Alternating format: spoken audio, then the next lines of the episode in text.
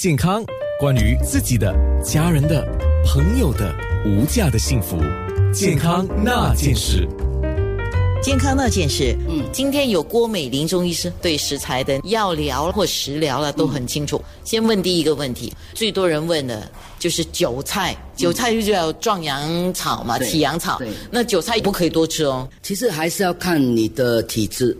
还有你的多吃定义是什么？是每天吃吗？还是一口气吃一大堆？所以这有差别哦。如果我每天吃当调味品，每次只是撒一些的话，我认为没问题啊。反过来讲，说我久久不吃，我要吃就吃一大碗，那反而可能有点问题。因为韭菜啊，它是除了性质比较温燥以外呢，它也没那么容易消化了。吃适当的韭菜，你会觉得排便是通畅的。可是，假如你一口气吃很多的话，我看你当晚肚子就可能不舒服了，肚子会胀啦，或者肚子绞。所以，我觉得什么东西适可而止就可以了。我觉得韭菜哦，比较没那么适合，好像当我们吃菜心、吃翁菜这样吃一大把。我我个人还是认为韭菜呢，应该是搭做别的东西一起吃，就不容易吃过。但是，适当的吃韭菜真的非常好。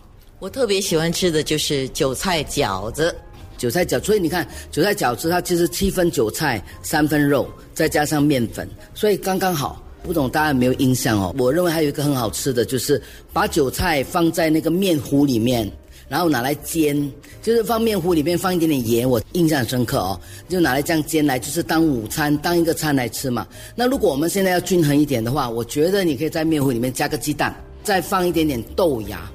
就是豆芽跟韭菜面糊打鸡蛋进去，一点点盐，就这么煎的话，我觉得就是很均衡的一餐。而且有的小孩如果不爱吃菜，借这个机会应该他肯吃吧。就是韭菜饼啊，韭菜饼啊，对。不过我建议呢，放一点豆芽进去呢，就比较好吃的。另外一道菜我想起了，就是也算是家常菜，韭菜炒虾。韭菜炒虾在我们中医来说呢，因为虾是温阳的，所以呢，其实韭菜炒虾对一些容易腰腿酸软，尤其天气冷的时候呢，会觉得腰酸软的话，其实你不妨吃吃看。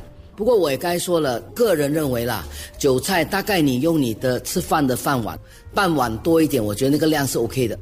一个人吗？半碗啊，对啊，一个人啊，一个饭碗不会很多啊，半碗多一点。嗯，那其实有一种比较好消化，韭黄嘛，韭黄就是说那个韭菜没有晒太阳的。所以你会发现韭黄是比较嫩，它没有那么呛的味道。所以韭黄拿来煎鸡蛋呐，放虾跟鸡蛋一起煎呐，其实也非常好。它是少数不是寒凉的蔬菜，觉得大家是可以吃的。